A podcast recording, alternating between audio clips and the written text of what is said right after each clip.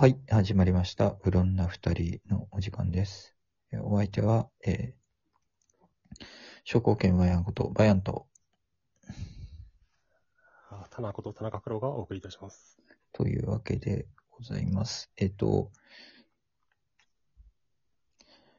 お便り紹介が、えっ、と、表示されてないから、表示しようということで、えっ、と、お便りが来ておりまして、えっ、と、下に出てるかな。えっ、と、ワイワンさんということで、あの、箱庭の住人っていう方からなんかいただいてるんですけど、なんかっていうか、この人なんか、決まった回数いつもタップしてくれてる人なんですけど、えっ、と、バイヤーさん明けましておめでとうございます。本年もどうぞよろしくお願いいたします。いつもギフトやお便りをありがとうございます。なかなかトークを上げられずで、お礼もできずにおりますが、心強く励まされております。バイアンタナーのいろんな二人、今年も楽しみにしてますね。バイアン先生に振り回される田中さんという関係性がめちゃ面白くてニコニコして拝聴しています。とのことでした。でした。というわけで、えっと、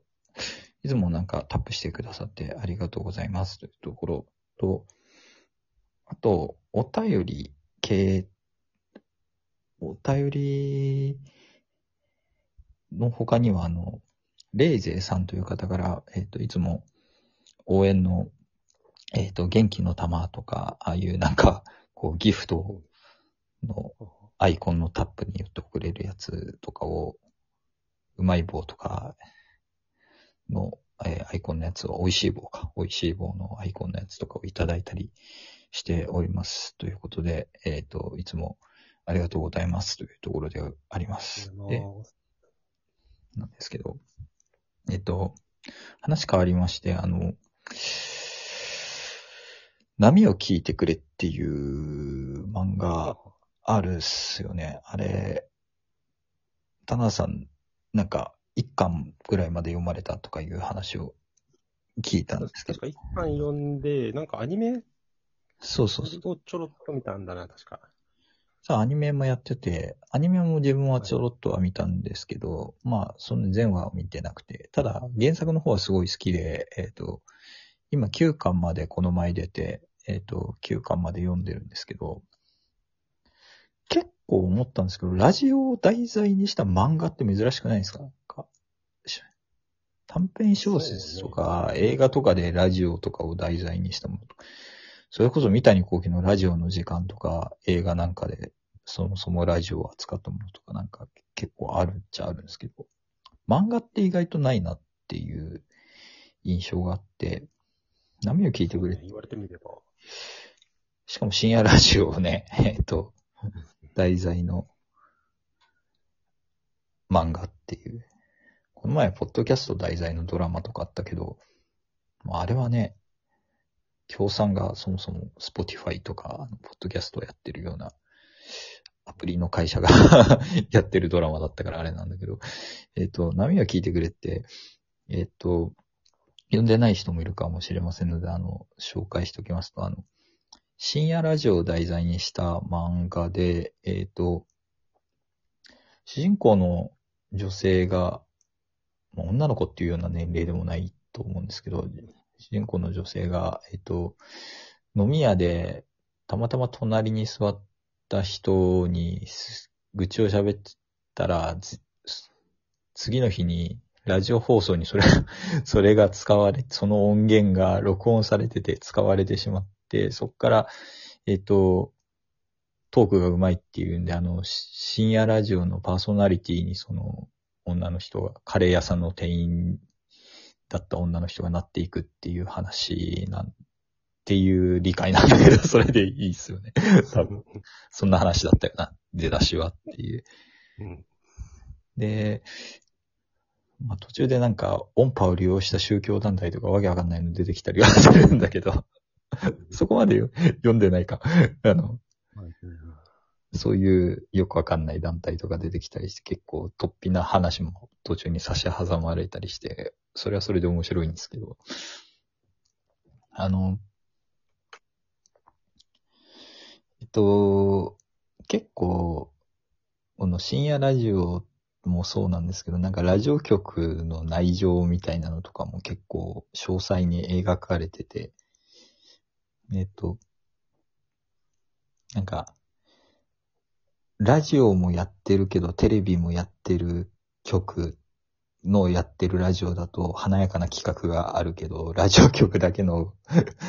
ラジオの番組は全然そういうのがないみたいな話とか、なんか興味深く。スポンサーの話とか出てきて、結世知辛いな。世知辛いね。しかもラジオ自体が社用だからねっていうのもあって。で、必ずしもね、世界的にラジオが社用かっていうとそんなこともないですよ。で、日本はすごいラジオ社用なんですけど、アメリカとかってラジオかなり強いですよね。うんあの、車社会の度合いが日本と全然違うから、あアメリカって、あの、ラジオをすごい聞く人が多いので、で、だから、ポッドキャストのリスナー数とか、こういうアプリとかもめちゃあるし、なんか、ポッドキャストのリスナー数とかっていうのも、全然日本とは比較にならない量の人が、えっと、すごい聞いている。で、音声コンテンツははっきり言ったら、アメリカとかの方が強いんですけど、まあでもまあ、社用の日本のラジオ界の中で、なんか、こう、ラジオパーソナリティとして、すごいのし上がっていくカレー屋さんも続けながら、あれ、やめたわけじゃなくて、カレー屋さん続けながらやるのもちょっと面白いなっていうところなんですけど、カレー屋さんのパート結構好きで、いつも、あの、なんか、すごい言い合いをしている、しながら、こう、もうこんなずっとどんなやってたらやだよ、こんなお店とかも思いながらも、結構面白く見ているんですけど、ちょっと先の展開になっちゃうんで、あれなんですけど、あの、一緒に勤め始めた女の子が、後々ライバルになっていくっぽいのとかなんか面白いなっていう、こう、おそういうのがあって、なんか構成作家目指してるんですよね。その、なんか、後から入ってくる女の子が。で、ーあそうなんそういう話で、で、なんか有名なパーソナリティのラジオのところにそいつがゲストで呼ばれていくんだけど、お互い、どんな人なんでしょうね、みたいなのを、その、そのゲストで呼ばれるときには主人公はいないから、その相手の芸人さんと喋ってるときに、どんな女の子なんでしょうかね、みたいな話をこう喋りながら、こう、みたいな。どこで対決するんだろうと思ってですね、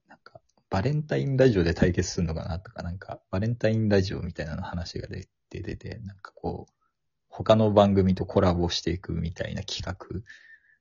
が出てきて、で、それでなんかライバルと勝ち合うのかなとかちょっと思ったりして。うん。なんかね、いろいろ、こんなにラジオ題材でもうなんかもな出せるっていう、なんか奥ぶ、意外と、意外とって言ったらひどいか、あの、奥深い文化なんだなっていうのがあって、面白いのと、あとなんか、主人公とかのどうでもいい本当のフリートークみたいなのが本当にラ深夜ラジオみたいで面白いなっていうあって、これ、なんかね、説明しづらいんですけど、読んでみると、読んでみて、ハマる人はハマると思うんで、あの、後書きとかに書いてある一コマ漫画とかもすごい面白いんで、えっと、細部までじっくり読んでみていただければと思います。なんか、この波を聞いてくれの作者、佐村弘明だっけ？えっ、と、無限の住人の人、無限の住人っていう漫画の人っていうイメージが強いと思うんですけど、個人的にはコメディの方が絶対うまいと思ってて、この人の。波を聞いてくれはマジで皆さん絶対ぜひ読んでくださいという感じの、ラジオ好きじゃなくても多分結構楽しく読めるんじゃないかなと思うけど、ラジオ好きだったらなおさら楽しく読めるっていう、あの、あのね、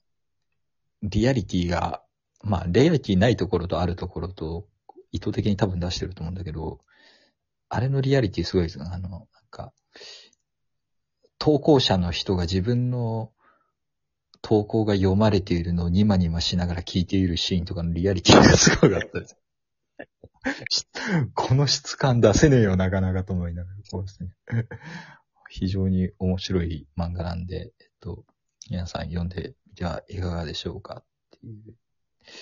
ところと、最初嫌なやつキャラだと思ってた人がかなり面白くて、自分の中でめちゃめちゃカバーが上がっている、なんか別の番組のメインパーソナリティの人とか、キャラクターとかすごい好きで、あの、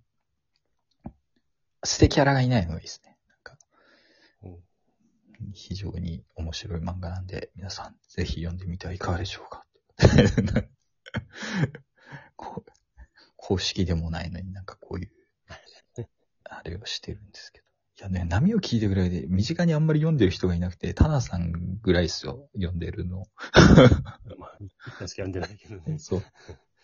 まあぜひ続きも読んでいただければと思います。お相手は、えー、バイアンと、タラでした。はい、ありがとうございました。